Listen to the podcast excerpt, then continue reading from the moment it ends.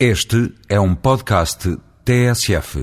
O arranque do debate orçamental ficou marcado pelo déjà vu. O regresso ao passado, Sócrates e Santana, agora em papéis invertidos. Não é bom para Portugal que se discuta o futuro, isto é, 2008, com os olhos permanentemente centrados no passado, sustentando querelas antigas, pessoais e pouco qualificadoras.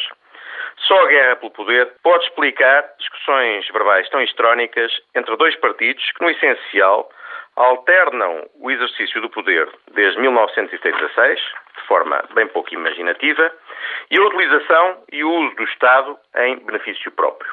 A primeira proposta de Luís Filipe Menezes, salvo erro, o Pacto de Regime para as Obras Públicas, é sintomática do que pode estar em causa.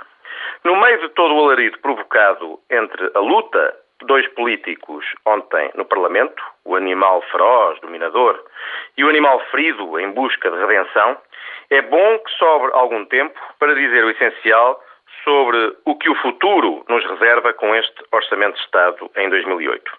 A verdadeira reforma do Estado e da administração pública ficou adiada para outra legislatura que não esta. A despesa corrente cresce 4,1% em 2008, bem mais do que a inflação, e o dobro em valor absoluto do que já cresceu em 2007. O relapso no controle do gasto público pelo governo sobra para os contribuintes obrigados a financiar sempre e sempre mais despesa. Quando se fala de orçamento, os contribuintes são os verdadeiros heróis nacionais.